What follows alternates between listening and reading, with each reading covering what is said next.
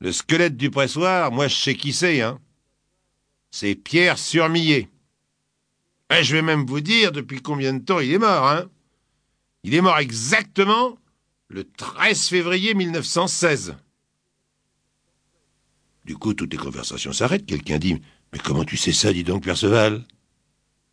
Maurice Perceval est domestique dans une grosse ferme à l'entrée du village, chez les Viterville.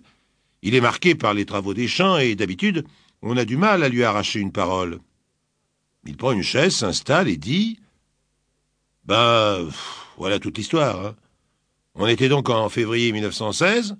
On revenait du bal qui avait eu lieu à Carlemont. On était toute une bande, la bande des cheminettes, le hameau d'à côté. On avait bien bu du cidre, du calva. On était tous un peu pompettes et même davantage. Le Pierre Surmillet, il avait du vague à l'âme parce que sa fiancée venait lui signifier qu'elle n'épouserait jamais un soulard comme lui. Alors, en passant sur le pont de l'Yvette, le voilà qui enjambe le parapet et il se fout à l'eau. On n'a pas eu le temps d'intervenir. Il a coulé dans l'eau glacée comme une pierre. Les gendarmes mis au courant de ce drame de l'amour déçu posent une question vitale. Mais euh, comment expliquer que Pierre Surmillet, qui se suicide en se jetant dans l'Yvette, se retrouve sous la dalle en ciment du pressoir. Maurice Perceval, fort de son histoire, devient le témoin principal du crime du pressoir. Du coup, les gendarmes s'intéressent à lui d'un peu plus près. On découvre que cet employé agricole modèle a déjà été condamné à cinq reprises pour des petits vols, une bagarre après boire. C'est pas un ange, le père Perceval. On lui redemande de raconter à nouveau la soirée tragique. Et il modifie l'histoire. Bah, on était toute la bande des cheminettes, hein.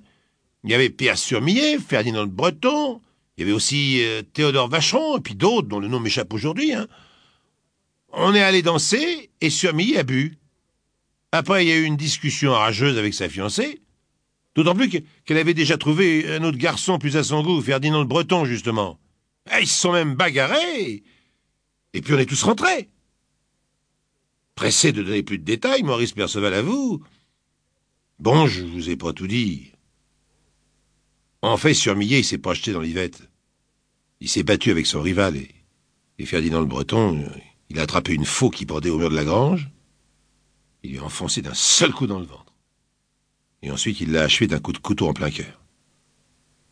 On a caché le cadavre, et le lendemain, la nuit tombée, on l'a enterré dans la cour de la ferme du père Villedieu.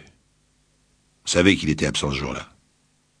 Et quand le père Villedieu, il a voulu construire un pressoir, vous pensez bien qu'on a choisi cet emplacement. Les gendarmes notent soigneusement tous les détails de la tragédie.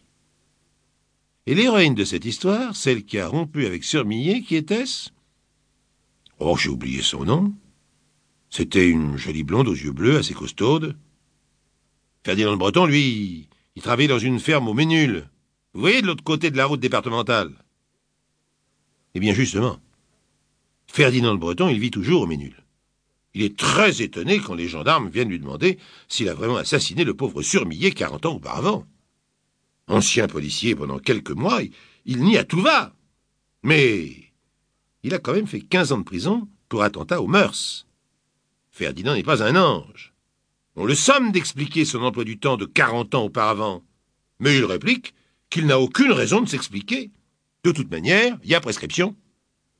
On se rabat alors sur Théodore Vacheron, qui vit toujours et a fait carrière dans le commerce des bovins.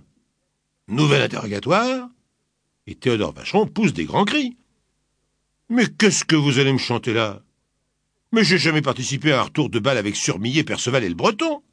En tous les cas, je, me souviens parfaitement d'une chose, hein.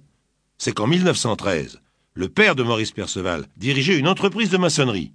Et c'est la maison Perceval qui se chargeait très régulièrement de tous les travaux qu'il y avait à faire à la ferme Villedieu. Hein?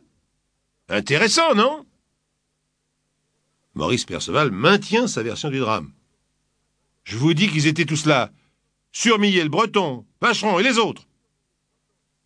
Les bonnes gens de Vineuil-le-Morin, en cherchant au fond de leur mémoire, retrouvent un détail intéressant. Le père Villedieu est arrivé un jour au café et il a dit il manque un gars. Il y en a un qui a disparu. Et il a laissé toutes ses affaires et ses vêtements dans la soupente.